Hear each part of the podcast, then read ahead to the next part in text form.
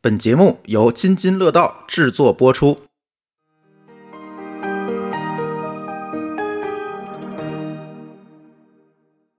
各位听友，大家好啊！这是你们期待已久的《品质生活装修历险记》的全屋智能专辑啊！你们是不是期待很久了？敲碗敲了好久了是吧？何止是敲碗，都差敲锅了，你知道吗？哎，但是呢，这个我们还是要准备准备。这次呢，我们也请来了一位这个领域的专家，跟我们一起去聊一聊这个智能家居的这些事儿。请我们的嘉宾肖老师介绍一下自己吧，嗯，大家好，我也是津津乐道的老朋友，啊老朋友了，老朋友了哎大家如果有印象的话，我们净水器的那期是肖老师跟我们一起录的。对小爱迷。然后现在公司名字叫熊动之家，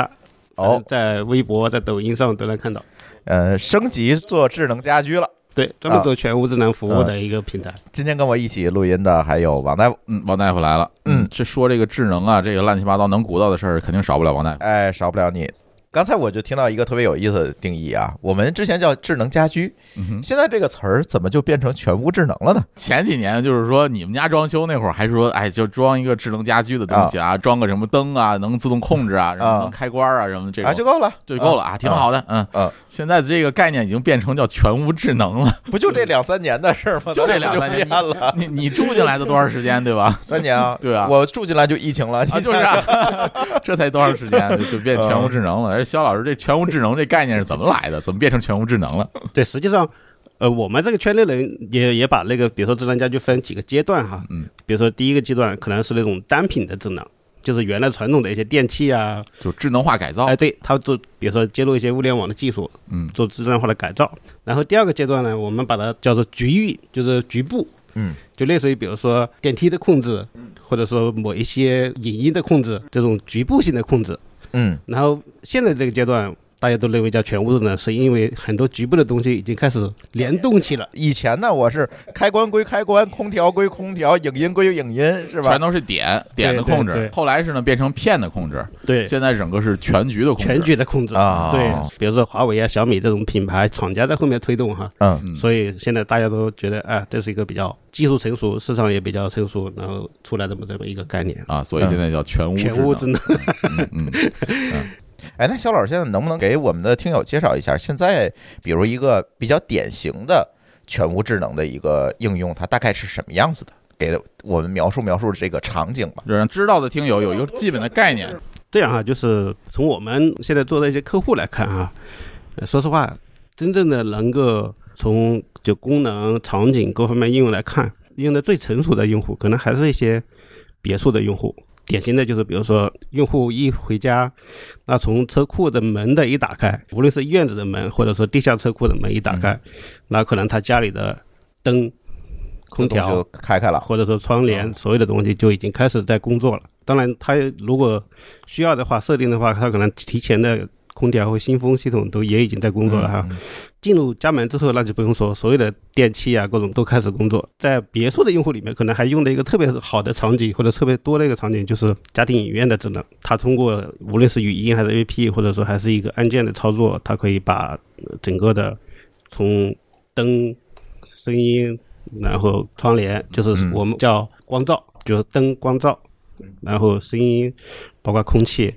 等等，都跟你比如说跟观影的需求全部联动起来。它等于是一个情景模式呃。对，它是一个情景模式。还有一些就是比如说你睡觉，那可能睡觉的一个模式。嗯所有的这些在别墅这种用户， 像你这种别墅这种用户大宅的用户里面，如果把所有的从头开始做设计规划，那展完美的展现出来就是这种。那如果是一些楼房，就是公寓长居的三居、两居、四居的那种，可能说实话有一些功能它就可能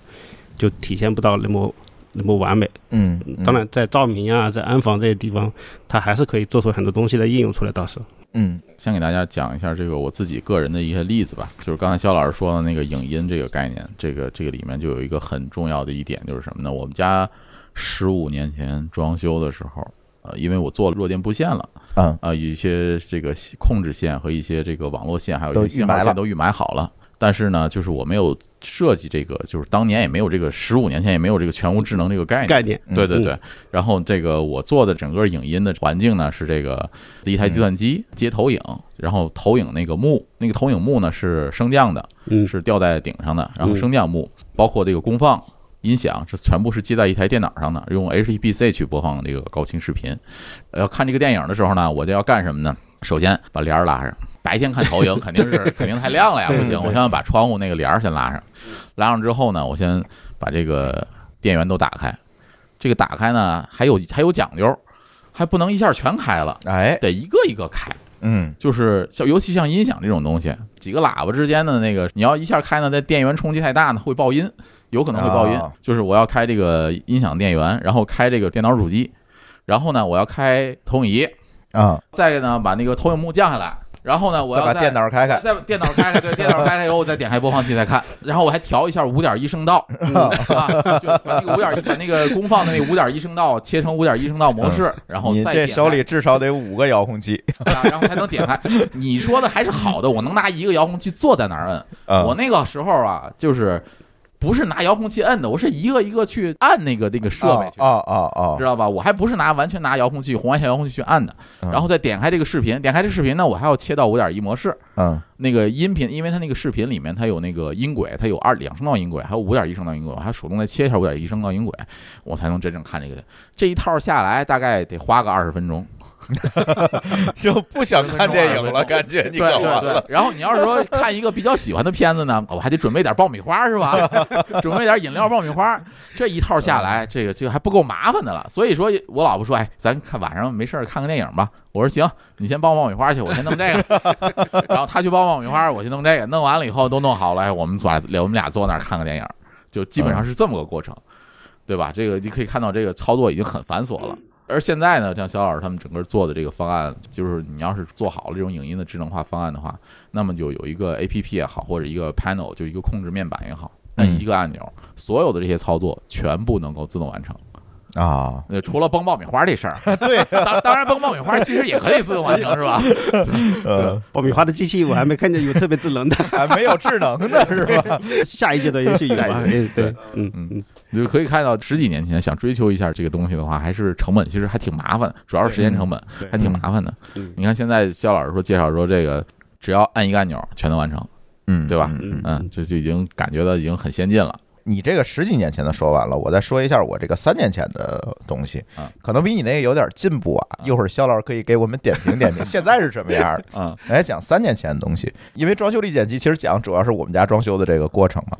当时装修的时候，其实我们纠结了一下，确实小纠结了一下，就是这个智能开关我要不要去全屋都上？我们总感觉那个所谓的那些智能的灯，其实满足不了所有的光照的需求，因为买的灯比较好嘛，就是比如它的这个显色系数啊等等好一点的灯，其实你很难买着它自己带智能的，所以我就决定在开关上去做智能，而不是在灯上去做智能。嗯嗯但是我纠结这事儿，当时我们小纠结了一下，是不是所有的开关都要换成智能的？因为全换的话，你按照你那个屋子水平，这个成本也不低。其实后来啊，我们都换了，为什么？就是因为算了一下，就多了一两千块钱的成本那那也其实啊也其实也也行还行，还也还行啊。但是当时有一个最大的坑，就是当时我们买的都是小米的那个啊阿克的那个阿阿克尔的那绿米个的，对绿联的的，绿米对当时没有三联的。哦所以我干了一个非常讨厌的事情，就是让我们家电工把所有的线都最多两联儿，不能三联儿，它没没有三联儿的开关，然后就导致有的墙上会一溜开关，对，这是一个对对对对对是一溜开关。嗯呃，然后它连接，其实它当时那个产品是 Zigbee 连接，现在其实都是低功耗蓝牙了哈。对。然后呢，用 Zigbee 连接， Zigbee 因为它上下两层嘛，它中间能做中继。其实现在用起来感觉还好，但是偶尔会有灯关不上的情况。就是它就是通信终端，因为它两层楼嘛，嗯它中间中继如果不好或者什么的，嗯所以这就导致我要是有补丁，补丁就是那个全屋关灯这种对稳定性要求，我不能关了灯，我走那灯一直开着，对吧？对这种稳定性要求比较高的，我就在系统里设置它关两次， 啊，你知道吗？哎，它就能是都个能笨关办，法，但是是个但是有效有效。但是给我带来的这个体验是什么呢？就先说这个智能开关这个事情呢，我其实一直建议大家，刚才肖老师说别墅是吧？但是我建议大家，你只要是两室以上，嗯，你最好还是搞全屋的这个智能开关，它确实很香。香就是在于你临出门的时候，你不用琢磨我这屋灯关了吗？你知道这些强迫症们吗？ 你知道 吗？但问题有一个问题啊，嗯就是像你这种需求来讲，可能就是对于咱们这种白天在家，只要在家就可能就会开着灯的这个人，即使是白天，但是对于老人可能就就不行我的老人更强迫症嗯，老人是在于说我睡前啊啊啊！要检查一天，要检查一遍，嗯，对吧？嗯，而且呢，你真的是现在就是有之前那个老的装修，还有那个双控那种开关，嗯嗯那东西特别烦，你知道吗？对你很多时候你得摁两次才能把那个灯关了，嗯对对对。 然后它也只能是解决屋里这个灯的问题，外面的灯它可能还得走一圈儿去看看。但是这个智能开关就很好的解决这个问题。 这个可能啊，就是说有听友可能还不理解为什么要嗯做智能开关，或者说不要做这种什么双控。我给大家举个例子啊，场景啊场景，比如说你晚上睡觉，全屋的就是大灯都已经关了，一般睡觉前肯定大灯都关了，可嗯能留一个小的夜灯，或者是留一个这个门灯，嗯门厅的一个小灯，嗯留一盏比较暗的灯，就为了方便你照能看见路，能走进卧室就可以了。嗯，你卧室呢，可能也是这个要开一个灯，哎，小灯之类的。那么这个场景就是什么呢？你刷完牙、洗完脸、洗完澡都弄好了，你可能夏天还光着呢，嗯你肯定不会开着大灯，对吧？嗯你可能光光着了，你可嗯，能你得光着出去关那小灯还。去。 对，你还得出去。你从厕所走到你的这个卧室，可能有一段距离。当然，有的家庭是这个，就是主卧旁边就有厕所啊，卫生间啊。就有的是这个卫生间不在那个主卧，对但那你要从厕所走到你的这个卧室有一段距离。嗯那这个距离呢，你是把门厅的这个灯关了走进去，还是走到卧室再用那种双控把它关了呢？哎，这就是一个很大的一个痛点。嗯你不可能说我要走到卧室，我要因为黑呀、嗯对吧？我要走到卧室，那我我还得回头是关灯吗对？关这灯嗯这对个这个逻辑就不对通。所以现在我们家那个改造就是基本上我做的智能开关呢，就是说我那门灯开着就开着无所谓，我到了床头我再按一下就关了，对吧？对在对在对 A P P 也好，或者说有一个那种双控的无线的开关也好，嗯按一下就关了，就嗯就这么解决对就，行了。我现在是在床头放一个开关，啊摁那个开关就是把全全屋屋灯全全关关了掉，全部完关了了。关掉，对嗯就对是这么操，就这都么是设计这么操作的对。这个确实挺香的，说实话，对对真的挺非常香。挺就是说，如果你想做一个基础的智能家居的改造，我觉得就是这个灯的照明上的这个控制，嗯对，灯的管理。对，但是我这个这次装修，我觉得这个也有坑哈。窗帘其实是做了那个智能的了啊，就是智能窗帘，这个嗯我觉得也挺香。对对，我就不用去拉窗帘了，嗯，然后也呢不用它自想动着去地拉开 窗帘了，对吧？对它自动的开关对，这个事儿你还可以去设一些场景。但是这次呢，这个装修我觉得最败笔，但是我觉得我能改啊，就是我懒了。空调和新风没有连连起来，嗯，嗯哦，没有联系，因为空调和新风这个系统当时是没有小米的这个生态链里的东西能把这个控制器接进来。呃我觉得你那会儿选的，因为现在当年的新风还有空调系统的这个，像中央空调或者新风系统，嗯它嗯本身就是一些传统大厂在做，而嗯不是一些互联网厂商在做。对所以当它时没是有有一这个些问智能题上的这个这个考虑。对是的，是的，但是后来好像他们打了补丁了，就是小米出了那个空调控制面板儿，可以兼嗯容很多空调、新风，嗯，然后他他把那个面板换了就行了。但是我就懒得换了，现在反正因为空调我后来装了一个他们厂商自己的那个控制盒，它自己也有一个软件儿，反正就单独控制。嗯，就这个我觉得是一个比较败笔的地方，就当时没有解决方案嘛，现在是不是会好多了？这个其实都跟那个技术或者产品的进步有关系啊。嗯嗯就因为这个东西，呃它也是怎么说呢，也算智能，算智能电器或者叫数码类的东西都对对对多哈对对，然后可能三年前、两甚至两年前、一年前，这些东西可能就没有，嗯那可能今年就出来了，就是这种。包括那种，比如说做中央空调的啊，以前的可能中央空调产品就根本就没往这方面想。嗯，那现在其实人家厂家开始也慢慢啊也开始做做这块的嗯对，事也情，开始它有有这些东西了。如果你嗯嗯今年买，可能比去年买就会好一点， 就是这种这种感觉。明 嗯白了。这个是没办法，就是自然家居其实也跟车啊或者跟其他的手机、电脑是一样的，它也嗯是嗯每年都在进步的东西。嗯嗯嗯。那现在实际上就都可以连起来了嘛？现在总是有办法，就是比如说，无论是可能比如说类似于像格力啊、达金这种哈、比如说呃中央空调，它可能空调本身没有控制的模块，但是也有第三方的模块，啊，就是它总是能找到解决办法。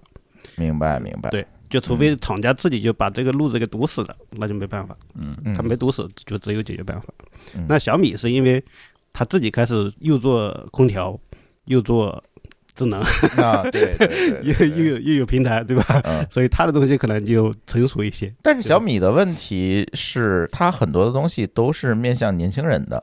比如说它去控制它中央空调，反正它就不出，对对对，对吧？嗯它做的基本都是一些小户型的解决方案会多一些，挂机，嗯，对挂机会多一些。对对对然后呢，比如说它那种智能的灯泡会多一些。它解决的好像似乎总是说你在你既有的这个基础上，我修修补补修正一些，哎，对它修没有改问一题。些改但改，是整屋的方案连起来，我总觉得会差一点儿。刚才说的那个问题啊，其实还是一个核心的，就是 WiFi 或者叫无线的嗯问题，这个始终说或者说没有任何一个解决方案可以说是完美可以解决的。那嗯你说的是这个呃设备之间的无线连接的问题对吗？对对对，啊呃，那那肖老师现在这个，据我所知的一些像无线连接、像蓝牙呀、ZigBee 嗯啊，这么这些连接，现在的这个智能全屋智能领域，嗯，啊，除了这些无线，就是这些无线的连接方式，设备和设备和设备和网络之间的连接都有哪些方案呢？但核心的就是或者最主要的哈嗯，常见的就是比如说还是 WiFi，刚才他说的这个 B 或者说 ZigBee 蓝牙的嗯两百嗯是。嗯嗯然后现在国际上好多厂家在给推的一种新的叫 Mate，嗯，然后但是国内还不是特别， Mate 哪个哪个？就是 M A T T E R，它是一种呃新的就协议。它是一种兼容性更好的一种协议，它是 OK 协议层的还是哦对硬件连接层的？协议层面协议层的软件。对啊，嗯，它是更好的，但是现在在国内应用还很少。无线的，刚才还主要是刚才那三种，嗯但是从我们的一线的服务经验来看，就是只要做无线的方案，你多少都要心里有点 准备， 对嗯明白了，这就不稳定明白了没 办法明白了明白了对，就说实话，因为这个也不是说我们或者说哪个厂家能解决的问题，白嗯就是可能跟它的运营商的网络也有关系，跟产品可能也有关系，嗯跟用户的使用这种可能也有关系。我哦明白了，对其实就是说，现在设备之间的连接，就是从硬件层面上来讲，都有可能它因为硬件的连接的不太一样，或者说是兼容性，造成了硬件和硬件之间的连接就会出现问题。第二个就是软件层面的上了，就是比如说这个软件，这个这个设备和其他厂商的这个设备设备之间，嗯它这个软件不兼容，对吧？我买一个小米的这这个产品，我可能控制不了什么格力啊，控制不了其他的这个硬件的这个产品，就可能会出现这种类型的情情况，对对吧？这个兼容性还是存在，还是存还在是存在很多问题，对对对还是存在很多。那所以就是对于像这种问题来讲，就是说咱们这个全屋智能有没有什么其他的解决方案呢？对，现在有哪些的这个比较成熟的一些平台和方案？小米我们都知道，嗯对华为现在也在做，华为也在做走对 对，对华为也对在做。比如作为一个对普通用户，让他去选的话，他应嗯该主要看哪些点呢？来选择这个平台？像我们哈，比如说，因为我们就是做一线服务的，嗯嗯比如说有个用户跟我说他家要装修，嗯，那需要装全屋的东西，哎，那我们第一步可能都会跟用户问的沟通的需求，实际上跟装修有点像，嗯可能就是比如说，哎，而且你大还概是要在装修阶段进场，对吧？呃对，就是比如哎有的大部分用户还是装修阶段，啊嗯但也有部分用户是就类似于你们已经这装完了种已经装完了，嗯，嗯他可能就，但是我们可能第一步还是先了解用户的需求嘛，嗯那包括比如说户型，然后他家里现有的一些什么样的设备。那如果是呃装装修的设备，那就无所谓了。就是有的家里可能是这种升级的，比如说他家里现在有什么智能音箱或者有什么样的东西。那第三呢，就是他对功能的需求。只要有这种需求的用户，他肯定多多少少都有一些功能的需求，而且每个家庭的需求还不一样。就是是比如说有老人的或者有小孩的，或者说这个业主就是特别喜欢看电影的，嗯 那个每家的需求都不一样。啊对，那我们都会跟那些都了解特别了解清楚，嗯然后再根据他的，比如说你房子的情况、预算的情况，嗯那你装修家里装修的情况，然后再给你制定方案。那比如说是选择有线的，还是选择无线的，还是用米家的，还是用华为的，还是用苹果的 HomeKit 的，嗯，或者说其他的什么解决方案，大概这样的一个过程。有没有一些能够帮助我们听友来判断他应该选择什么方案，或者怎么制定自己方案的一些方法论呢？嗯，我们是核心的是几个哈，就打个比方，嗯，呃，会碰到的几个，第一个呢就是预算，嗯，说实话就是钱很重要。哎 对，钱重要，确实钱很重要， 嗯就比如说你想好。就是比如说，尤花其是钱尤其是那种刚才说的，就类似于郭德纲那种大宅，啊，四五对对百对平的，或者说你是别墅的那种。嗯那当然，从我的角度来看，我当然希望你做有限的，就是类似于您家那种嗯嗯嗯啊，我需要的东西我都有用有线连有接 线，去连接。嗯嗯然后搭配一些无线的东西，然后去解决。嗯然后当然就是我们叫前装用户哈，我们这种这种用户我们叫前装用户。那前就装用是户装修阶段、水电阶段，你对们就要对对，参与。前装用户一个好处就是我能尽可能的把你所有的设备都纳入这个系统，嗯，就类似明于白比如说明白中央空调、新风，包括地暖，对，嗯就所有的这种我都可以前期规划的时候统一纳入进去。就 OK 是你根据你的工厂的要求，我尽量给你提供完完美的方案。嗯，那如果你是后装的用户，就是所所谓的已经装修完入驻的用户，那我就只能是根据你的预算情况，比如说根据你现有的对功能的要求、你的使用习惯。打个比方，我家里就现在用的都是小爱同学小米的手机， 小米的手机，啊，你对用的跟你你用家的的系这统手机也有啊关系，那我对就只能是给你推荐再推荐产品方案了。嗯，因为我不可能说，哎，你现在一一家都是米粉，然后我告告诉你说，你最好换成 华为，估计概率也很小。对对对对对，他们软件兼容也是还还存在一些壁垒。对呀、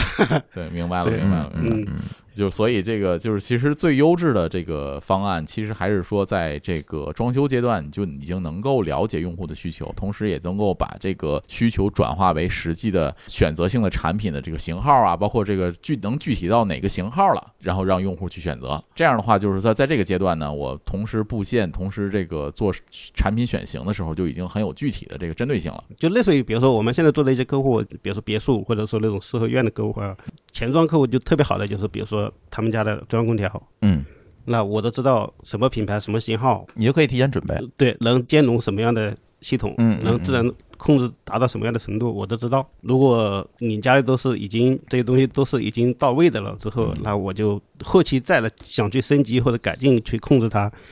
那肯定难度就嗯。就大了，明白，明白了。难度大。对，现在所谓这种有线的控制方式，还要单独给智能家居去布一套线吗？还是说嗯就是网线？网线加上协议转换盒，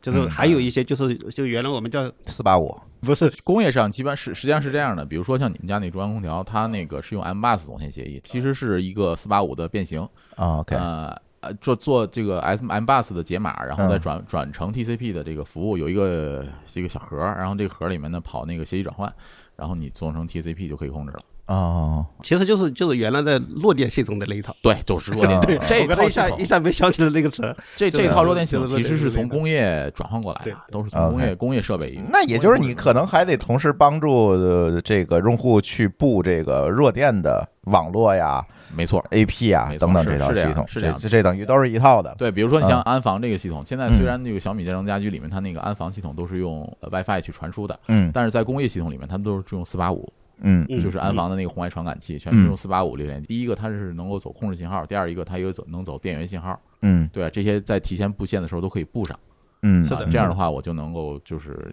保证设备不断电嘛。你 OK 现在的这种单点式的这种布置方案，它里面是有电池的，嗯，那这个电池就会有失效的问题。就是在但是在工业领域里面，这是不存在的这个问题的，除非它坏了或者线断了嗯，啊是那的不然的话，这个都是没有问题的。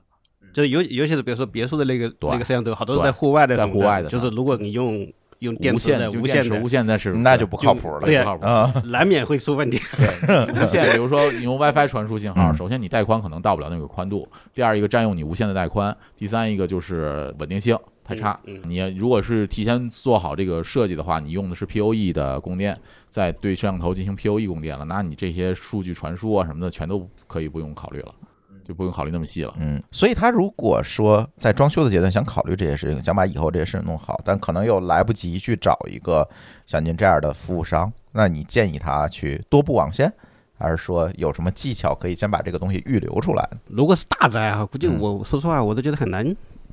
很难难嘛 cover，对对很很难很难掌掌握。握，嗯，真的很难掌握。就是还是找个服务商吧还是找个服务商对，还是 找个对服务对商对。那如果小宅呢？啊，两尺三尺这两种尺三，尺我为了给将来留一些扩展性，嗯，啊就是我现在不清楚我的需求是这样的，就是说，比如说两个人结婚，或者说一个人自己买套房，嗯，对他没有考虑过将来结婚生子的这些需求，那么嗯他现在的需求嗯，和将来的这个需求肯定是不一样的。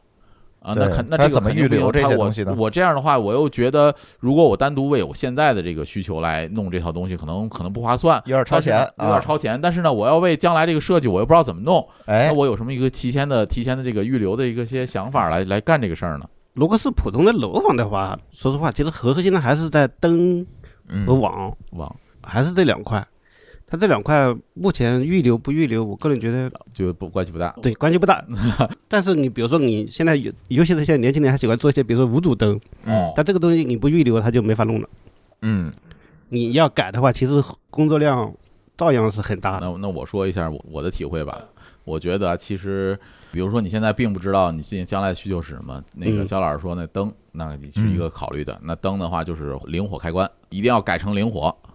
哎，对，把开关改成灵活，对你别就一条啊别单火控制线，哎别单火开关，哎，对，那就废了。对，那就没法，就是将来的这个，就是从那个建筑住宅设计的角度上来讲，灵活也是新宅的一个设计标准。哦，现在变标准了，呃，嗯就就也不是强制标准，但是、嗯但是一些新楼盘基本上都是灵活的，开关都是嗯一根零线一根火线的嗯，OK，嗯嗯，这种控制。那么老的楼盘还是单火控制的。那单嗯火控制带来一个什么问题呢？我又如果改智能开关的时候，我这个智能开关就没办法取电，它也有那种单火，但是它特有别不但不稳稳定。对对我们家那对个对现在我就是改成单火这个开关，嗯就是嗯你要在灯那块加一个电容。啊呃，保证它那个就是一些很投机取巧的办法给那个设备供电了，给嗯那个开关供电了，是要这么做的。但是如果就是说你家里边现在装修呢，那一定要把所有开关先改成改改成灵活，嗯灵活对，改成灵活，这是一个很重要的点。啊，呃，你不管你这屋将来装不装开关，你改成灵活，没错，嗯，不会花太多的钱，其实就是那一根就管多儿根里面线的事儿嘛。对，多根线的事啊儿。但可能你觉得线可能会贵一点儿，但是师傅可能是手工活儿贵，但是将来会省你很大的麻烦。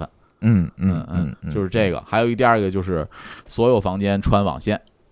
嗯嗯，所有房间呃用不用穿网线穿上网线，至少两根儿吧，超五类线就可以。嗯，嗯，这是我的经别验。超五类，咱超五类跟六类可能价格也差不多，六类线不吧是，不是是这样的。啊，首先第一个超五类的线，我为什么不没有推荐六类线呢啊？就第一个六类线，你如果穿了六类线的话，那么你的六类线所有的周边设备的水晶头模块儿全部要升级成六类。 OK，这个时候呢，如果你各自己操作会非常复杂，就像那个什么咱们那个哪儿的这个问题是，你自己打个线非常难，因啊为它线很粗，然后你要用专用的设备、专用的工具去打这个线。如果是超五类的话，很便宜的设备就能解决，只要你保证这根线的质量没有问题。那么将来二十年，我能保证你用二十年，因为我们家装修的时候我就用的是用的是超五类的线。嗯嗯，那我现在都十几年了，依然跑千兆是一点儿问题都没有，嗯跑二点五 G 网速也是一点儿问题都没有。嗯嗯，所以我觉得至少至少就是说，如果你觉得预算富裕，那我就是六类线是没有问题的。嗯就是说，如果你觉得哎也无所谓，那这个这个房间这个将来还不定怎么着呢。但是最起码你要预留一根超五类线，嗯，对，嗯即使是嗯不走网络，那么将来走四八五或者总其他的线的这控制种总线的这种这种控制也是有用的。嗯嗯，还有一扯个。两根儿网线，对对对吧，两根网线，这个我觉得是将来就是一定要用的，包括厨房嗯，啊，包括厨房，厨房对，包括厨房卫生对你间，现在别小看厨房和卫生间这对俩地儿。第一个，卫生间对 WiFi 信号的需求要求非常高。 对，这我告诉你，在马桶上的时候，你要没有网可以刷，哎这就难受了啊。呃，再有一个，厨房现在智能设备也越来嗯非越常多了，因为呃厨房是一个电器大户的大这个，户对对对它你最所好有的在好这多边电儿器都在这个厨房。那么你这个将来预留一些像控制也好，或者是监控也好，或者其嗯他任何的像传感器也好，可能都需要走一些有线的这个这个接口，所以你嗯厨房和厕所也要预留。那你这么说，那电的预留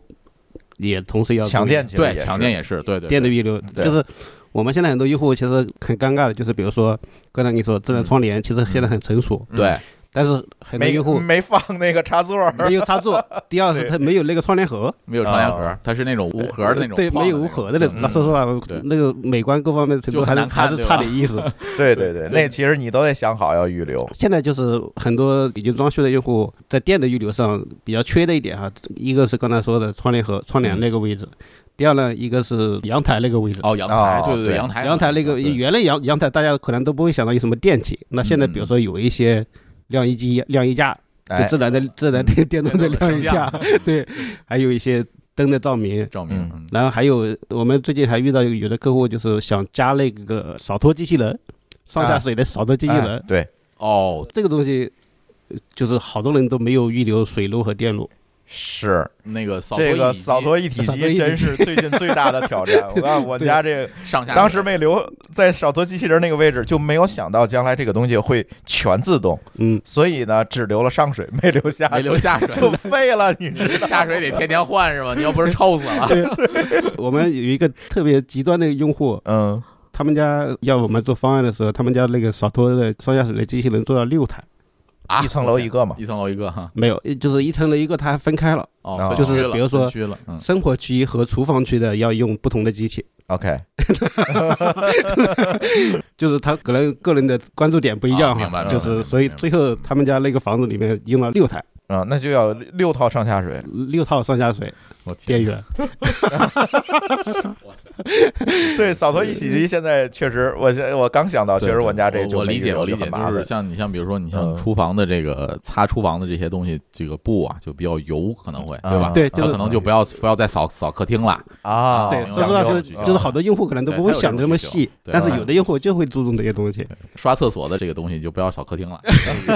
啊，就是这个是是这样的，对， 啊，嗯那嗯讲究讲究，太讲究了。对，就比较所以就是如果要讲到预留，除了你刚才刚才说的网的预留，对吧嗯？的预电的预留然后水的，哦上下水水的对对预留对这也有，嗯对对对，嗯就是包括你刚才说厨房电器，其实电器我们现在好多电器就是包括洗碗机嗯、暖水机，暖水嗯对，然后软水那个扫拖机器人，其实都开始有，啊，包括还有那个洗地机，啊洗涤机嗯，嗯洗都有地基座型的洗地机嘛，对对都有上下水的需求了。对对对对上对，下水确实确实是没考虑过，还真上对下水确实 是上下好水挺有挺重要的，确实对。对对对嗯你看这才几年，对吧 对，你看我还有一个坑，我这次装修，我现在发现了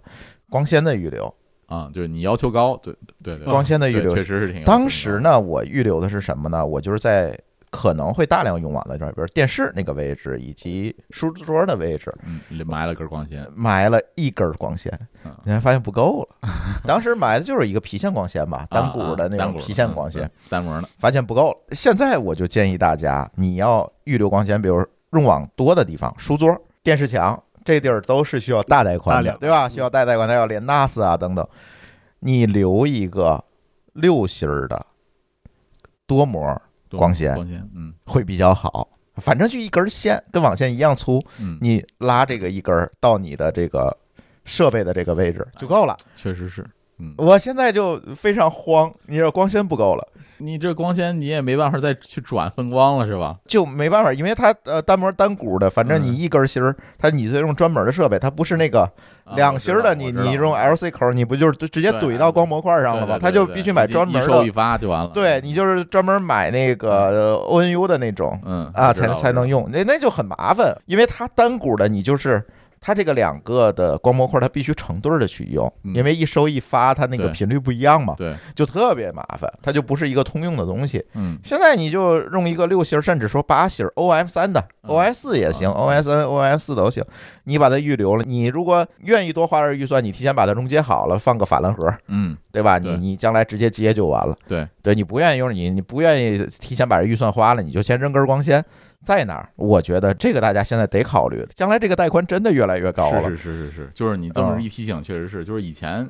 在十几年前我们装修的时候，也就考虑到最多千兆了，你现在 都现在随便也外都网万兆 了，现在外网都都千兆两千兆了， 是是是。 现在就老高那天就特别慌，就是 外网两千兆了，我内网怎么办？ 内网最大千兆，我用不上。对对对对，用不上。嗯对嗯，这就有这就线很的话，慌。你就二点五 G， 对呀，这对对就对很电口慌也就二点五 G 的，啊！电口儿有实际的，现在啊是万十兆 G 的，对对。那对嗯你十 G 的话，你又跑到你像我刚才说那个超五类，那就肯定对吧？你就虽然不到能了虽然可啊能就可能协商，它也就就协商到千兆了，或者是二点五 G 了对啊，你看这就三年的时间，对我现在比较庆幸我当时埋的是六类，啊。啊就我还能够跑个万兆，对对是吧？对对对电口儿还能跑个万万兆。没问题。不然的话，你如果家里对网的这个需求高，真的是这样，会有这样一个问题。就是，所以说，就是用户听众可以这个根据这个你自己的需求来来考虑，觉得有的直至现在依然有很多用户，这个用无线就行了，用 WiFi 就 行了，装个 AP 就行了啊，你就哭吧， 嗯就将来你哭吧，就反正是这个我身边儿听我节目的朋友啊，以后嗯将来你就觉得弄个 WiFi 就行了，你别找我啊，找我嗯我也不告诉你，现在的问题我是，哭死我了。对，现在的问题是你再劝他也不听，直到他遇见坑，问你怎么解别找决，我了，我他不没知道，办法了，一瞪眼儿，你不预留线，这个事儿你就没法解决决不了，。我王大夫解决不了这对事儿。对，巧妇难为无米之炊啊！你这不布线，你将当当时装修的时候让你布，让你布，让你布，你就不布，那你嗯将来出了问题，你找我我也解决不了。的时候，所有人都告，除非像肖老师这种专业去做智对能家对居对的，对对对。所有的电工都告你没必要。没必要。对对对对对，实际上在就企业包括一些大型的装修领域，弱电是一个专门的品类，是嗯的你就是是的它这个是的专门的嗯弱电工，专门一个去干职能一个职嗯能，对，去干这个事儿了，所以它不能跟电工相提并论，啊、完全不是一个技术层面儿。所以以后装修就是，你除了电工，还得请一个弱电电的工程对弱电师工去给你对去做做这规个事划儿，，对，所以像肖老师这种企业来讲，就是嗯能够在涵盖这一项方面的这个这个技术上。呃，能够做到这个为用户综合考虑了。就是以后装修，我除了什么泥工、瓦工、木木工、水电电、水工，啊对对，对水吧暖的，对吧哎，？水电电工嗯，那咱还得多一个弱电工，对，啊，这是这就是肖老师他们现在提供的服务，对吧？没错，嗯对，差不多我我们现在就是每次我们所有的服务的客户嗯基本上就是呃三方嗯，客户、啊家装公司、嗯我们 啊，嗯嗯，就是这种这种挺好的，嗯这种协作的是最常见的了。其实我觉得还有一点，我刚才没有说，就就是你现在在装修的时候，必须要考虑到你的弱电的这个机柜的问题，你放在哪儿？咱们刚才说的那些设备啊，嗯，然后网络的条件呀也好，它最终实际上是一个星星网络的。这个星星网络有一个节点，一定要有一个中心的节点。这个东西对放在哪儿，其实是也挺重要的。是，嗯，现在就是一般那个你搬进去之后，一般对交房的时候给你一个弱电箱，嗯大概巨就小，也就是个鞋盒大小 吧。鞋盒这么大，你什么都放不进去，嗯所以这个点位你可能要重新规划划和布置。嗯对。对，咱们前几期节目说过，大概可能你要在那个位置打个小鞋柜儿啊什么的，或者哎，对对把它放个延鞋伸出柜来儿，，对，给它对对蹬出来，还能关上门儿。对，把它延伸出来。嗯你要求再高呢，可以放在书房里做一个简单的机 柜。对，还是看客户家里的客户需求实际实际对情况实吧，际对需求，实际情况对对啊我我相信听咱们节目的这个听众啊，多数就是对这个东西感兴趣的，多数还是愿意鼓捣鼓捣的。哎，对 你要如果对愿意鼓捣鼓捣，那你就听劝，还是弄大点儿，对哎，对稍微大一点儿，就是好好规划一下。对，最重要的是，如果你这点位换了，你想着把外面进来那根光线拉到你那个换了的那个位置啊位置上，对对。别回头你先装宽带的时候发现不通啊，就傻了 对，啊先这先也多拉是有两条 嘛，对吧？多拉两条，对你像我家拉了四条从外面进来，我现在发现非常有用。嗯，对，对外边接一个融一下鲜就行了，是吧？对啊，你容先进来就行了，因为现在你看，我现在就是挺鸡贼的哈，我除了装了一个联通的，我又装了一个移动的宽带。为什么装一个移动的宽带呢？移动的上行的速率高，我就比如说做做直播，我可能就哦从路由器里把这个上行带宽切过去哎了你。别说啊，现在好像真是这个运营商也挺鸡贼的，他考虑到用户的这个需求了，把上行给你提高了，对，它把上行提高了，然后那像移动那个千兆上行两百兆嗯，那还挺高啊，。那你就能干很现多在事其儿他运营商都是五十兆，啊。嗯对，五十最多五十，嗯，所以呢，你可能将来会有用这个多运营商的这种需求，所以从外面进线，以前就是一根光纤嘛，现在可能是不够了，而且现在那个。比如家里有老人，他还是愿意看传统的有线电视，嗯因为电视还是进来，它也不是通轴了，也是连光纤了光，纤对光纤也是光纤了。现在运营商都送 IPTV，那个都是有线电视的嘛，就是对通对过它那对个猫转出来的嘛。对对对啊对，那猫对转出来一根网，线，你进口上插个那根网网线就行了。对，对都是这种。嗯，反正我觉得还是要预留一下，更多的给自己提供更多可能性吧，是吧？对呀，嗯水电网啊，对，就是水电网。大家一定想着的是，对，水电网这个就是还是从自身的这个需求考虑，可能你你将来考虑不到这么多，对吧？你一开始考虑的是可能你现在的这个需求，那可能你将来结了婚或者有了孩子以后，可能就会出现一些其他的变化。那这个变化，在这个有这个变化之前呢，你先把这些东西能够预留的先预留好了，那你将来的话也不至于啊费劲。嗯对吧？比如说像，比如说我们原来有孩子之前，可能就是小的时候，他可能是跟你自己睡，对吧？那那个孩子稍微大点儿了，上了小学，可能自己一个房间睡了。你自己房间睡，可能你又有时候一开始可能不太不太放心他自己睡，踹被子呀，啊，这个是滚下床了，对吧？这这种情况下，那你可能要就做装一个小监控，装摄像头，对吧？嗯嗯呃看看他晚上的情况嗯嗯，嗯嗯或对者孩子这个在自己房间学习的时候，前两年上网课，对吧？上学习的时候，你是不是在认真学习啊？你要装摄像头这种，那你这个这摄像头怎么承载呢？除了无线之外，那你最好就是有线方式了。啊，包括一些传感器啊这些东西，比如说啊嗯我举个例子啊，就是我们家那个厨房漏水啊，嗯，如果厨房漏水或者漏煤气的话，那我这些传感器是这个通过什么方式接入到我们这个家庭网络里面呢？也是一个问题。如果你嗯通过电池的性质这个接入网络的，那你电池没电了，它这个就是说在在它没电之前，可能你没注意智能家居里面那个报警告诉你这个东西快没电了，那这个它就没电了以后就失效了。那如果是一个有线的一个一根线呢，它就不存在这个没电的这个情况，对吧？嗯嗯嗯，对啊就是这么个逻辑。之前就是我们，因为刚好我们还住进水，啊，那对个对对对对，漏水，就是你那个漏水，可能大家想到的可能都是比如说那种小传感器，嗯漏水的建那种传感器。嗯，那现在还有一种新的解决方案，就是在水表那个管子上直接啊，加一个、在水路监控那个水路的流直流直接量，对，直接加一个类似于就是前流置量计前置过滤器的那个位置，嗯，再加一个漏水的，呃就是防漏水的它机啊那器个，就是流量计嘛，啊它就直接插电了。嗯，它这 样哦，就是说，你一旦漏水，家里没用，比如说夜里十二点，呼呼那个玩意儿跑咣咣咣跑，那你就可能是漏了，对吧？对然后他就赶紧它发就呃出哎报警。，对，它就会报警，嗯然后就 OK 也通过远程，甚至它可以哎他怎么检测的？如果我洗澡呢？不是，就是你可以设定条件嘛，嗯这个都是设定条件的。比如说我家里没人的时候，嗯突然这个流量特别高，他忽然说是有哦有流量了，啊，那这个可以报警嘛？啊那还是不是还可以自动关阀之类的它能关，它能关，啊？那个电磁阀是可以通过电磁电磁开关的，因为它本身就是装在那个管路上的，啊，装在这管这子上关的一掉个了啊，对那那还哦那还不错的，装在管路对上对的。对对嗯，这个还挺高。高级的你像这种都是这个技术发展以后，其实这个东西都是工业控制领域里面的东西，然后你用 了，就像电这种电磁阀儿，这个工业开关儿，这都太简单了，这个做这个东嗯西。但是前几年都没有这个产品，嗯对，前几年没有这就个产品，嗯就是现在又开始出来这个这个东西了，没错没错。哎呀，说的我们家水也得改了，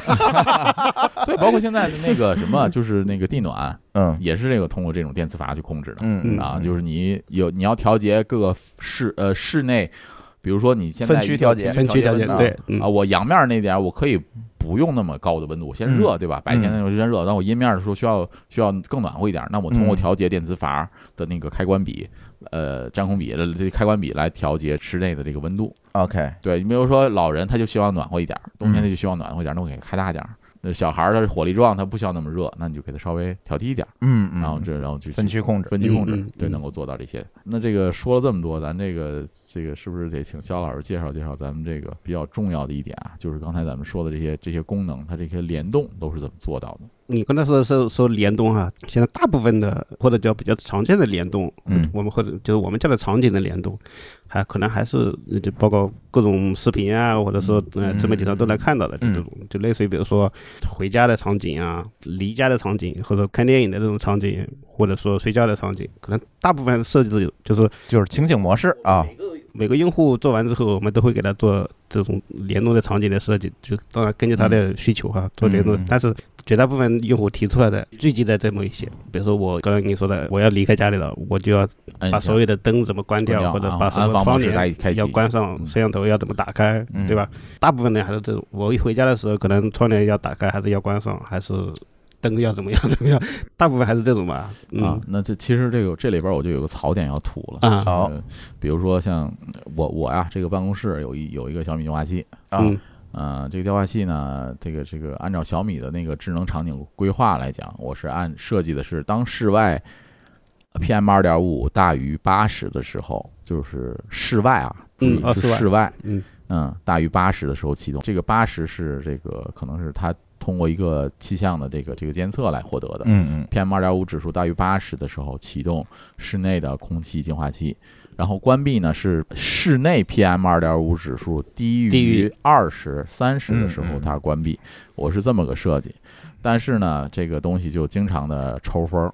不知道什么时候就开了，不知道什么时候就关了。我看外边指数五十以下，它也开着嗡嗡转， 嗯啊，我都不知道这东西到底是是不是智能，还是真是真是就是稳定性的问题是吧？对对对，所以这个其实我是对场景的啊，包括这些设计的这些联动的这些设计，嗯，都是觉得就是现在没有一个特别好的这个设计，特别稳定，特特别好稳定，嗯对的，对对，设计的，这个是不是跟它的数据有关系？就它的用的，比如说它用的外面的空气的数据，外面空来源气于数什么，据那也是中央气象台或者中说央其他的这个呃对数据啊一般都是所以就是这些东西你不可见啊，这个只是小米的那个 A P P 里面，嗯米家那 A P P 里面给你的这个嗯这个设置，那我就按它这个设喽，我那我设这个当地，而且我也给它我位置权限了，它也知道我那个设备在哪儿，嗯，那为什么还要乱七八糟的自己开自己关呢？嗯现在确实是某些这个，咱不点名是小米了啊啊，就是某些这个智能家居的这个设备的这个联动功能，尤其是它如果依赖一些外部变量的联动，确实问题还挺多的啊。对对对，嗯所以你看，就比如说像我家，我就不用这种东西，我用嗯 Home Assistant 自己做的、嗯自己搭的。像其实像这种这些的这个联动设计，就是我完全按照我自己的这个环境，就是你完全可控完全从来源到从来源到执行都对可对，控的全部都是可控的。嗯但是这个东西就没办法给一般用户去操作。嗯嗯，你像我这个能愿意折腾的，我愿意折腾折腾，但是这个普通用户他嗯，我都懒得折腾，对吧吧？？你怎么去折腾它？ 对，对，你而且它特别依赖于什么呢？就是依赖于你的历史数据。嗯就比如说我在这一个阶段，在这个就是几年的数据积累下来之后，我发现我这一年回顾过去一年或者几年之内的这个数据里面，发现我在夏天的时候室内温度不会高于一个值，那我就可以嗯把这个将来的这个空调的这个联动的这个温度可以调高一点儿。嗯嗯，对吧？？它依赖于我历史数据，而不是傻傻的就设计成一个这个高于多少楼就给我开，嗯，然后低于多少楼就给我关，嗯，它不是这样的，对吧？就可以这样做。从我们这种从业人员的角度来看啊，就是用户或者说市场还是需要给他有一个进化的过程吧。嗯我始终是这么认为的。我们去看网上所有的人评价，就是好多包括小米的用户，包括华为的用户，或者说其他品牌的用户，其实吐槽的都很多，智障家居，嗯，智障家居，各种说法都有嗯哈，吐吐槽的都很多。但是这个东西它就是在一个发展过程中必须要有、必须经历的东西。前些日子好像某家这个智能家居的这个平台挂了，然后所有的这个设备都控制不了了。 啊，对，是挂过一次， 就前些呢，对对对，挂了两次了，嗯啊，去年、今年都挂了两次了。你看我自己家 host 的话，我就不怕。嗯对，而且我觉得它这个东西应该有一个降级方案，对吧？你对挂了，对你对本对地对能对运对行对。本地的，对对，对，有像 HomeKit 它挂了之后，本地是本地可以以运的行对没错对对对，所以我就不知道他们现在确实是像肖老师说，它应该会有一个发展啊，这样是一的个过程，就是我对觉得这速度也 太慢了。是不是会因为用的人太嗯少，所以它这个迭代就不会这么快？因为采集的数据啊和反馈也不够多嘛。就是它既包括类似于像网络或者语音这方面的东西，也包括硬件嗯的它这个生态链太长了，这是生态链，就从硬件到云到我们这种服务端，说实话，就它这个这个生态链真的太长了，嗯就包括运营商哈，就是你都不知道哪个环节会短一点，嗯会出点啥问题。所以作为用户来讲，他如果想给自己去做这种智能家居的话，刚才我们讲到了，对吧？他嗯应该去找一个弱电的这个服务商来帮他去做。嗯那这弱电的服务商怎么选比较好呢？应该主要看哪些点呢？因为你不可能都人人都找你是吧？他可能对住对在对其他地对的方你是的也是服的务不到。对嗯，我们现在其实遇到好多在装修的时候发现，哎，嗯，就没想到有这个需求。是，都是后来找你打补丁哎就的。哪一天 就就比如说他从网上或者从什么地方看到有嗯类似于这样的这样的服务或者这样的需求的时候，他想哦，其实原来我家装修的时候也应该有这么个东西。 嗯好，对就对就是对现在的对用户好多是好多是这么一种概念，呃对，就是因为说实话，就是家装公司就是跟我从我们的服务呃经验来看哈，家装公司里面懂这一块的不多。嗯应该说非常少。对就是十年前我就发现这是一个市场，但是十年之 后对真的不多，对特别就是家装的设计师什么的，他不更懂多的还是在盯着硬装和软嗯装部分，对嗯就是他对，就是我们叫叫自装也好，叫什么也好哈，嗯就是他对这一块的关注真是还是不够。嗯，当然，因为本身的专业性要求也不一样，嗯就是你想让他把这一套又学通的话，估计对设计师本身的要求也也是高了一点。没错，没错。嗯而且还有一点就是什么呢？现在的这个就是其其这几年可能还稍微好那么一点点，就是前几年这个就是智能家居的这些模块儿和这些产品的设计，完全没有考虑过设计。就是说，它要跟你的家居装修融合的这个这个方面，嗯是的比如说这个是的嗯风格、装修风格、装修这个颜色啊，这些这设计要融合。嗯，前些年完全没有考虑过。你当你你你有时候你参观去去朋友家去做客的时候，你一进门儿就发现他们家那个一个开关面板儿跟他那个装修风格是完全不一一样的，啊是的对是对对特别难看对对对，就就突突的在那儿摆着这个这个设备，就嗯特别难看。就是这几年可能还稍微的讲究了那么一点点，啊好很多了对好一点点点。嗯对对，对，还有一点就是什么呢？就是你像像你们家装修，你说那个就是一排开关那个那个问题的问题，这两年这两年也会好多了。现在那个八六盒的那些那些开关，嗯，它可以做那个智能的了。它是带液晶屏有的屏的，它是一个液晶屏，对只要对一对个就可以了。是然后你接直接接入 Home Assistant 的话，那个屏幕的内容是可以换 的，我知道，嗯对就那种东嗯我西，就懒得折腾了。就是你显示的内容是完全可以根据你的需求定制的啊，就是就是能做到这一点，觉得这这就至少比那个你装一溜开关好多 了。但是现在有现在用户，比如说其实还好一些了哈，就是比如说，嗯，以前我们大部分用户，比如说要装修，他会去找装修公司，找装修公司无非就是要么就比如说找呃熟人推荐，嗯，要么就去类似于像居然之家、红星美凯龙这种地方去找他的门店。那现在很多用户其实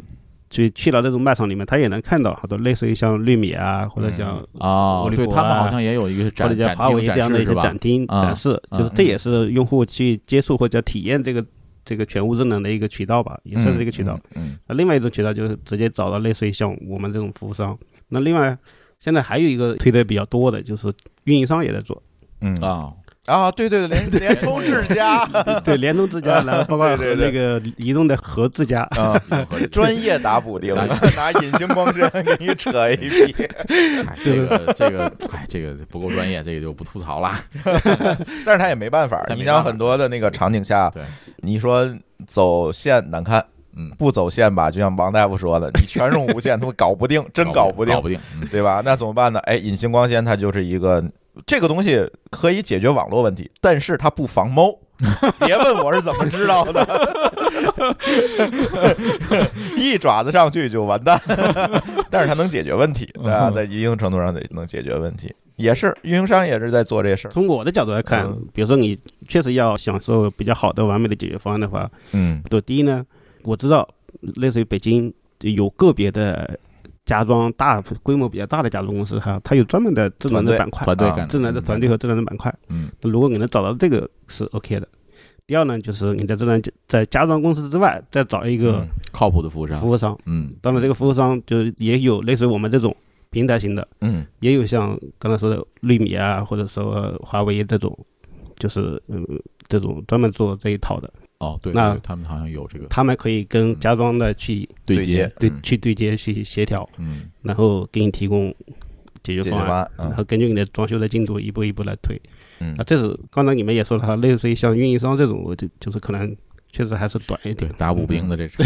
它能解决其实是网络信号问题，它解决不了别的问题。那说到这个选择上来讲，我我给大家这个简单的普及一下这个基础的家居智能家居的基础知识吧。嗯， 就是你选怎么选择你需要的这个产品。嗯首先第一个啊，就是我认为啊，就是从我的经验上来讲，我认为你首先选择产品的时候，一定要考虑你装修的时候的这个需要控制的产品，需要控制就是需要智能化的东西。啊，就哪些东西要智能化嗯嗯啊？就是首先你要考虑，就是说我在装修阶段一定要弄好的这个智能化，比如说像你刚才说的那个灯，还有一些传感器，嗯，就比如说像水传感器或者烟雾报警，嗯，或者是这个其他的这个什么二氧化碳啊，或者是这个这些传感嗯器。嗯嗯那你这个要考虑的这个的话，那这类的产品会有很多种选择，对吧？这个家里会有这个产品，那个家里有那个产品。你要选择的时候，你一定要注意这个硬件的，就是一个硬件产品它用的这个无线技术协议，嗯是不是跟你将来的这个其他打补丁，或者说在部署的时候要能够兼容，嗯嗯嗯能够兼容这个技术。那现在来讲，就是从物理连接层面上的，就是刚才说的 WiFi、ZigBee、蓝牙 Mesh，还有那个谁，刚才肖老师说是用 Matter 的一个方案，嗯嗯那个 Matter 是属于这个应用层的，是吧？那么我认为啊，它底层不管是它用哪种物理连接方式，它底层都是用 MQTT 去发消息的，就是这个是从应用层上 TCP 的那个 MQTT 发的消息。然后当然最近还有一个新的协议叫 E EQMX，嗯那个底层是兼容 MQTT 的协议的这个方案的这个这个应用层上的这个发消息，同时它好像支持的网络比较强大，然后会解决一些 MQTT 的痛点。那么你在这个选择的时候，可能普通用户关注不到这一块儿，那么你就从什么呢？从硬件的连接方式来考虑就行了。我觉得啊，就像你说的那个 ZigBee，、嗯，还是一个可以选择的一个点。我也觉得是，是吧？对那它的唯一的痛点就是因为它这个设备和之设备之间的这个连接可能稳定性没有那么强，嗯然后就是据据我看到的一个例子啊，就是，呃，像小米的那种 ZigBee 的那个设备，它的连接性不强，主要是因为它网关的容量不够。啊，如果你觉得你们家里只有超过二十个 ZigBee 的设备的话，那你嗯至少要布两个网关，啊，我家都五十多个那一个网关肯定是不行的，嗯啊，就是你至少要有两个 ZigBee 的网关，才能够承载它这个整个这个消息的收发。啊 OK，啊，那其实它底层都是 MQTT 的，但是我嗯不知道为什么 MQTT 本身能承载几万级的这个这个 ZigBee，这个小米这个没有承载那么长，广州嗯节点的问题，这个就不知道了。然后其次呢，我觉得可能 WiFi 也是一个选择，嗯在我看来，但是 WiFi 你就得是场电设备嗯，比如说像开关、插线板上的那种啊啊，那啊这种开关，这种类型的开关，你就需要一个长电。那我这样的话，我那个灵火都有，那这个这个设备接进来就可以了。嗯，那我就把我们家的好多开关都改成 WiFi 的这种开关了。那这样的话，我就躺床上的时候突然想起来，哎，好像我哪个书房那个灯的那个开关插座没关，那上面可能电脑还开着或者怎么样，那我就关一下就完了。嗯嗯，那呃这种情况下就能解决一些这方面的痛点。那么，如果你愿意再愿意往进一步考虑的话，你这个硬件层这些东西都选择完了，再进一步愿意折腾的话，你要考虑的是什么呢？这个东西我能不能脱离设备商的平台，比如说像小米啊、华为的智能家居平台嗯嗯来运行的话，那我就可以考虑自己折腾的 Home Assistant 这种东西，或嗯 Domicast 你动手能力强的动话，手能力强的啊，对你家里我都布上这些线了，我这个哎产品都选了，我自己家又有 NAS 了，然后所有的设备都能连在一起了，那我就考虑，哎，我是不是能够离线控制这个设备啊？ OK 那么就可以选择一个随便一个 Linux 的这个小盒子，就能够把这个 Home Assistant 装起来，然后就能够把你甚至把把各家平台的小米也好、华为也好、苹果也好的苹果产也品全部能够接入到 Home 嗯 Assistant 上。嗯嗯那我就可以在家里面完全够自己自主的控制这个产品。当然，Home Assistant 也能够在外面控制，但是另一个问题啊，嗯，嗯就是这个长连接的问题。这个这个只要能够你进到家里面能控制你所有的设备，那这个我觉得就是你在下一步的选择。这个用户就稍微折腾一下的用户就就太硬核了。那在这之前，就是我说的那几个方案，大家一定要考虑的，嗯，嗯就是产品的兼容、硬件的兼容和软件的兼容， OK，就这两个这个问题了。嗯从我的角度来看哈、就是因为刚才你一提到那个，说实话，就是用户要求太高了，，对，非常啊高。有点极客对对对对， 那种感觉。对，那普通用户基本上很少有能嗯达到这个要求的。对，就是你普通用户就考虑我前两个说的硬件兼容、软件兼容就行了，嗯就是不用考虑后边那些。嗯，我们比如说我去跟我们的同设计师或者说同事去跟客户做沟通的话，可能更多会就是说，比如说他想做这个，那他又想不清楚，或者说不明白我到底家里需要有哪些功能，那我们一般都会问他，就是嗯、呃第一呢就是最基础的部分。照明啊，或者说类似于刚才说的窗帘、照明，或者说安防这种相对来说比较基础，然后技术上也比较成熟的东西，那可能会是标准的一个部分。嗯那第二部分呢，可能就是他的一些他和他的就是爱人啊，或者说这种父母这样的最主要的一些生活场景生活需人求使和用者和场景，嗯，就类类似于刚才你说他看电影，或者说这嗯种卡拉 OK，或者说什么样的嗯类似于这样的一些需求，可能会提醒他去考虑一些这样的。那第三部分呢，就是特殊人群。嗯所谓特殊人群，第一的就是老人，嗯，就比如说你家老人可能是行动不便的老人，或者说嗯有的老人可能还有一些健忘症的老人，嗯那会去提醒他一下。那第三，再往下就是小孩，比如说读书前的，或者是就是正在读书的，嗯那可能都会有一些个性化需会求嗯有个性化的需求。基于这些，然后就相当于是让用户去做一些做一些选择或者做一些考虑。就是我家里的，比如说是儿童房还是老人房，或者说我的书房，或者说那个阳台，需要做一些什么样的智能功能的设计？嗯然后针对这些特殊的家庭成员做一些什么样的规划，大概是会这样的。下一步的话才会考虑选哪种产品？选哪只产品，选没什么错，样的嗯没错，品没牌错，。没错，没错。对对对， 嗯嗯，就是我刚才那个属于那个，就是已经跳过那个阶段 了，啊，已经跳过那个阶段了。在这之前，肖老师说的这个是非常需要的，就是从用户需求出发的考虑，这个是的是就是先要考虑需求，再要考虑产品。是的，是的，嗯，你从那个真正的实际需求出发的选择，可能会跟我说的那个选择是可能会截然不同。肖老师做了这么长时间这个智能家居了，你觉得现在看了这么多项目，看了这么多需求，你觉得，嗯、以前叫智能家居，现嗯在叫全屋智全能屋，真智的那未来呢？将来会有怎么样的一个趋势呢？第一呢，就是我们会跟很多人说哈，就是嗯智能肯定都会成为一个标配。现在可能好多人会觉得，哎，我们家的房子比较小，或者说嗯我们家、感觉用不上， 对感觉用不上，但实际上大部分用户或者说嗯很多用户实际上也开始也认识到，就是好多东西是标配，只不过是是你家里的需要的东西是多还是少，嗯或者说功能是多还是少而已。第二个部分呢，就是产品从产品技术的角度来看，它肯定也是逐步的去进步或者叫去 完善迭代代的。的嗯迭代完善的。就刚才我们提到的好多哈、就是类似于像什么洗地机啊、扫地机器人这种，对对对，那放在五年前你能想到没想到会有这个东 西吗？对吧？对 你压根你都想不到，哎，有会有这些东西出来，然后会替代我原来的好多人工要干的活，就是需要劳动力去干的活。那以后慢慢都可能都会出现。那嗯，包括现在那个那个马斯克现在在做的那种机器人，包括三星在做脑的子机对器接对口人，对对就是第一是脑机器狗，第二是那种就是干活的机器人。啊对，我知道人形机器人，对他，啊上就次发布是那三星个，嗯现在好多做了，三星也在做，就是韩国的三星也在做那种可以干家务活的机器人。嗯嗯嗯，那说实话，你现在看它的呃功能或者视频，就是介绍来看，可能好多东西都也不太成熟。嗯就是干活，虽然有的基础的活他能干，嗯就是端个碗、拿个盆子啥的嗯也能干，扫个地也能干，但是就是磨磨唧唧 的。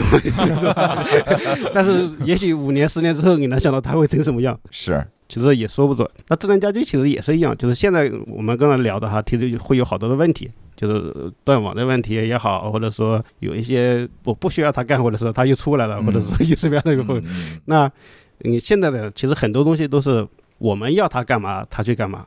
那后来到现在进步之后，也就是类似于灯的控制哈，就是比如说我人到了，它发现我人到了，它嗯主要动的，它干嘛嗯，去，就是叫感应也好，叫什么也好。嗯那下一步可能就是你脑袋想啥， 它帮你干啥。 提前告诉你，提前弄给你弄好了。 嗯对，其实这些东西应该都可以，都是可以实现的。技术进步嗯它是可以实现的。对对对对对，就是可能你还是需要给它给它一个时间。现在的这个就是，比如说啊，我我自己家搭的 Home Assistant，呢它有一个 AI 的本地的一个插件，它能够分析我过去几年里面的这些行为和习惯。啊，嗯然后呢，就是你给它这个条件参数输的足够多的时候，它就会给你出一个就是建议，哦啊，自动化的建议。哦就比如说你在晚上经常在晚上十点睡觉，那么它建议你晚上十点以后怎么怎么怎么样，比如说把关什么灯关了，它可以给你嗯出一个这个东西，西，就可以可以干这个了。但是 OK 它也是需要历史数据去分析对，的它嘛。基于数据的啊，对，基对于数据。这个这个分析都是本地的，将来这些数据也很重要啊，对是的，是的，嗯是的。哎，那所以哎，就是说到这个安全这个问题，数据重要，这个安全问题，现在各家长上都是怎么解决的？其实现在厂家好像也没有特别去都去关注这个去事儿，关注这个嗯，就是好吧可嗯能技术本身可能还会还会也就是说，其实其做一实些现在产品已经发展这么长时间了，好像各家的这个安全还没有同步的跟上安全的这 个这个这个东嗯其实产品都还有还有一些嗯还有进步还要有干进步的空间，对还有好或者是还有好多需要干的事情，包括类似于比如说我们刚才刚才讲的老老人哈，哦就是以前有好多用户家里可能有一个老人，然后可能。比如说男女主人出去上班了，和家里就一个老人或者两个嗯老人在做，嗯，但他又行动不便，那我怎么去监西，监管监管控它它，对对对，那除了摄像头之外，还有没有别的了？摄像头毕竟有些地方它也看不不适见合，看不啊见，对，不也死不角适合，嗯啊，明也不白适合明。白嗯比如说他卧室里面，你不可能挂个摄像头吧？对对对嗯吧。那怎么去监控他？他以前可能就是比如说呃实在不行摄像头，那后来可能就是利用人的感应。嗯那人的感应，比如说它是人和宠物去怎么去区隔，区分，嗯你又很难做。人在正常的走和人摔倒了又是两个概念。这些就是我刚才说，就是产品的技术本身技术还有都可以很有还有很多空间还有还有很多优化的空空间间。嗯就现在能做到，比如说那老人一摔倒了，我已经开始能能监控了。对，就能苹监果控的它手表就可以做到。对，嗯嗯那天我看群里面那个谁沙哥，他说他老人摔了一跤，然后那个苹果手表就苹果报警手了报警了，啊然后嗯是的，是的，发出这个信息 ISOS 的这个呼叫信号，同时也发一条短信嗯出去了，对吧？嗯嗯嗯，这种情况，这现在将来这个，就比如说这个老人身上，就是其实我我有一个点，就是一一个很大的疑问，就是什么呢？就是对于人来说，它不是一个数字空间的一个标点或者说一个节点。那么如何把这个人数字化，其实也是一个问题。就是我作为一个人，我可以使用各种传感器来让它在虚拟空间有一个物理空间上的映射，你那不就是五五零 W 吗？就是这种，对吧？你你现在来讲，好像还没有一个特别好的一个东西。就是嗯以前我觉得小米手环其实应该是一个，就是像智能设备随身穿戴的智能设备，应该是一个点，采采集集到人的你一一些信息是吧？然后传到这个虚拟空间里面。但是现在后来又想，这个东西它也不是就是说永久存在的，毕竟这东西还要充电。哎，就比如说嗯苹果手表，你肯定得一天充个电，也是个问题哈。嗯，对吧？就是没有一个特别好的一个东西去接入这个东西。当然，除了就是说我们咱们说的这个安全问题，把这个心率啊什么的东西都传上去，好像你自己心里觉得也不太安全。那剩下的一个点就是这个电嗯不啊能实时的让这个人一直连接上，这也是个问题。嗯所以这个好像这个技术还得再再迭代迭代吧。这个还有很长的路。哎，我们现在接触的好多客户，其实好多需求我们也解决不了。那嗯，就当然就是我们现在在市场嗯上去找不到找不到找能不到解决的啊方找不案，到解决方案。就是打个比方，我们之前遇到个客户说，他们家就是要用华为的系统。当时他提出一个需求，就关于他孩子的房间的灯光的需求。然后他说，他孩子经常嗯起夜，起夜的话，但是呢，他说，呃，要保护他孩子的视力。嗯，因为比如说你，他需要达到就是孩子一起床，床灯底要有亮灯带，嗯灯也嗯他的灯带床底下就那个灯带要在床床沿床底，嗯，我知道相当于你连一起灯带要来亮灯带亮，嗯，但是亮又要柔和的亮，达到什么样的色温？啊， 因为他说呃人从睡睡眠眠中中一起来之后，你这个眼睛不能接受太亮的东西或者什么样的，就嗯他会考虑到考虑到特别特别特别特别细。啊，然后他说，哎，等我孩子出门之后，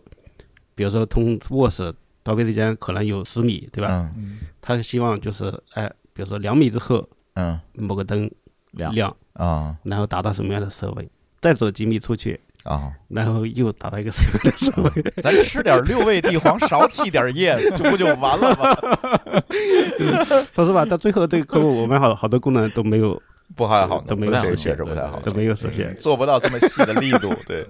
其实这个需求能实现，也就是达不到他这个要求，是是 是，这有点难，有点这难确实有点难，这个需求有点稍微有点过，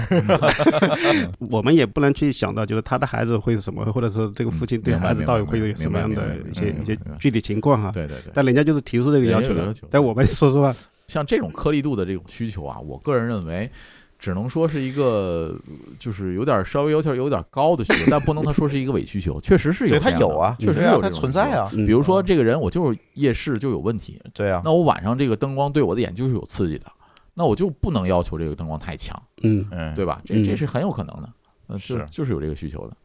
那就就我觉得这个就是看来各个厂家还是有一些就是专门针对性的这个开发，还是要再想想的。对啊， 就跟就跟我们刚才说，第一次听我们那个设计师说，哎，我们有用户要六个扫地机器人的时候也是一样的。那以我们目前自己或者我们身边的那个案例来看，谁会考虑到这么细致，对吧？对对对， 不不不，这有的人确实是这样，确实确实有要求。就我说的嘛，厨房的、厕所的、客厅的，然后卧室的，所有啊的这个同样一块擦桌子布这几块的东西都不能混用，嗯，对，嗯有这样讲究的我那见过就对就是保洁 这个对保洁人员的需求。对对对，也差不多 了，差不多是吧？嗯然后呢，最后呢，大家肯定会有一些问题。嗯，那如果有问题想咨询肖老师的话呢，可以这样，就加我们的微信群吧。我把肖老师回头也拉到我们的微信群里面。然后呢，你加小助手微信 d a o 幺六零三零幺之后呢，你就告诉小助手你要加这个肖老师的全屋智能群。然后我们会专门给肖老师拉一个群，大家可以在群里咨询。啊、如果你想直接联系肖老师的公司呢，我也会把肖老师公司的这个网址和联系方式呢放在我们节目的节目简介里面，然后大家也可以直接联系，这算是给肖老师做个广告。今天非常辛苦啊，肖老师从北京北京开车过来，对跑到天津跟我们来录音。对嗯对对。对对对，给我们提供了好多比较前沿的东西。你看，我们家对三年又过时了，你看闹心。 我告诉你，我录完就开始闹心了。还得继续花 钱啊！哎，对，看要不要考虑一下重新装修的 问题？呃真的，我们家可能考虑重新装修这些东西，可能还得要重，真是哎，你们家确要。实要重新装修。对对对，嗯十多年了，这嗯个有些嗯东西老化要改了。对，就是，不过最近我们好多主播都要重新装修了，啊什么老高啊 老高啊对吧对 都要重新装修，这我觉得可以搞一搞这个事情了。嗯，对，就好好规划一下，好好规划一下对对对嗯如果你对这个自己的生活品质是有一定的要求的，嗯咱别说就是过于超前的这些需求啊，嗯我觉得其实，在现阶段，如果你真是装修的话，那真的是，我觉得全屋智能这个考虑真的是一个得考虑进去了，考虑进去了嗯，觉是得的就是的觉得就是能够对你的生活有很带来大的很改大善帮助。很大改对善的对，对就对，提高品质生活嘛，品质生活提高这个生活品质。没错没错对没错，跟你们的主题特别像，对对对没就错对。特别接近，对特别接品近质生活没，错这就没是错品质生活。对，上次我们谈全屋 净水的净事水，对其实净水也是个品质生活的东西，对是吧？的没错没没错错没没错错，是的它不一定非得有，但是对有就会提高品质。对，像这个就是那节目最后大家这个给大家就是说，如果想装修，同时咨询完肖老师就觉得自己不知道考没考虑到的一个地方，考没考虑到的点，就是给大家几个提示吧，就是啊 tips、然后你自己做全屋智能的时候要考虑的这些点，首先第一个是传感器，环境传感器、温度传感器、温湿度传感器、灰尘传感器。然后门窗传感器、雨水传感器这些东西可能要考虑的，漏水传感器，嗯然后燃烟气、燃气、二氧化碳浓度传感器，然后这些传感器这个要考虑的。第二一个就是能耗的考虑，插座上的各种能耗的这个点嗯，统计统计，对这个可能有的数据控可能要要要有统计，然后包括你的强电箱的这个这个智能化改造嗯啊啊，这些这些设设备都能改造啊。第三一个就是电器的这个智能化。什么电器需要智能化，什么电器对吧需要智能化，什么消息嗯不需要智能化。比如说嗯你微波炉是不是需要智能化嗯，啊？电饭煲是不是需要智能化？当然嗯这就是这不一定啊，这个哎这对个对对对 对对，就就我就这么一说啊，这个洗衣机是不是需要智能化？嗯冰箱、空调啊，这些这些智能化的一些电视啊，嗯，包括你这个灯这些东西是不是需要智能化？你自己要考虑清楚。然后还有一个就是这个安防，安防，安防对安防里面门是那门铃、指纹锁，锁然后监控，然后这个红外线传感器，就是门窗的红外线，这个入侵检测报警这些东西嗯这种东西，啊，自己要是不是要考虑啊这些东西？啊，还有是哪些呢？没了吧？差不多了，差不多，差不多嗯反正基本上就这些。对啊，还有剩下就是可能就是一些控制了啊，嗯，比如说水路的控制，然后呃暖燃气的气现在也控可以制自动对关自动阀化，对对，对对，燃气的控制，然后嗯还有什么暖气的控制，嗯对，水暖这些的控制，这些电磁阀什么的控制，你是不是要考虑要改造？嗯，这就基本上就可能就这些吧。还有嗯有的没想到的，或者想到没想到的，大家群可以里问在吧群 里问吧。嗯其实总结到最后，就是开发商好多经常提的那个什么五横、六横，啊，恒温对恒湿恒对对对对对对，对就是一对我看的好像有家设计的恒温恒湿，就是能够在这个屋里面一年四季这个温度一样，温度一样，湿度一样，嗯，是的，对对对嗯对嗯，嗯这人也受不了，我总感 觉，对，就是你总不能老在这个房间里待着吧，你总得出门儿是吧？ 嗯对呀，总之就是这些东西，就是相对来讲，就是能够提升一些品质的这个东西，嗯大家可以考虑考虑。有的东西我可能觉得，比如说微波炉没必要智能化，那你考虑它干 嘛？对呀，电饭煲没必要智能化，你考虑它干嘛？嗯对， 就是这就是这么个意思。嗯，嗯电饭煲需要一个远程控制，啊，对对对，小米儿那套电饭煲就有远程控制，对有对有对，啊，对，它我觉得它有远程控制就够了，啊，对，远程我能开开，对，嗯，但是它不会自动淘米 啊，这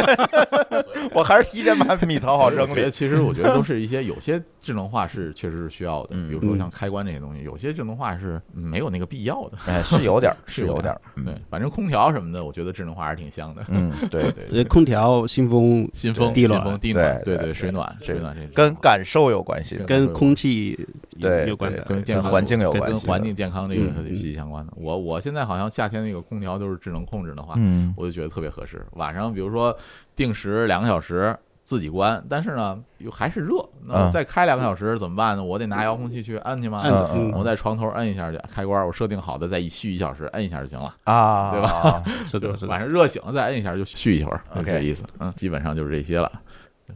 行，那我们的这期品质生活也就差不多了。差不多了。嗯嗯，行，那我们也感谢肖老师今天来我们的节目做客，嗯也，希望以后多来，是 吧？可以再聊聊 别的。我因为毕竟这个东西，这个全屋智能还是有进步的，有发展的。对它是不是持持续会更新，会进对步对的对没准儿过两年又有又有一些其他的过东西。几个月可能再跟我们聊聊别 的。就啊比如说像你们家那个智能猫砂盆儿，对吧？哎，对对对，宠物智能，宠物智能啊对对对对对，宠物对智对能我也请我家猫来录一期 啊，跟肖老师小米不是刚做了一个鱼缸吗？ 啊，对对，对智能鱼缸对智对能对鱼对缸对、浇宠花物的，这也是就宠挺物大的一宠趴物了智。能对对，平常是行嗯行，行，那我们的这期品质生活就先跟大家聊到这里，感谢大家收听，我们好下期节目再见，拜拜。拜。谢谢，拜拜。感谢您收听本期节目。本期播客节目由津津乐道制作播出。你也可以在我们的官网 dao 点 fm 找到我们的更多内容作品。如果您喜欢我们的节目，欢迎在微信、微博、朋友圈等社交媒体转发分享。您的分享对我们而言十分重要。如果您希望与我们互动，可以关注我们的微信公众号“津津乐道播客”，天津的津，欢乐的乐，道路的道。在关注后按提示操作，即可加入我们的听友社群。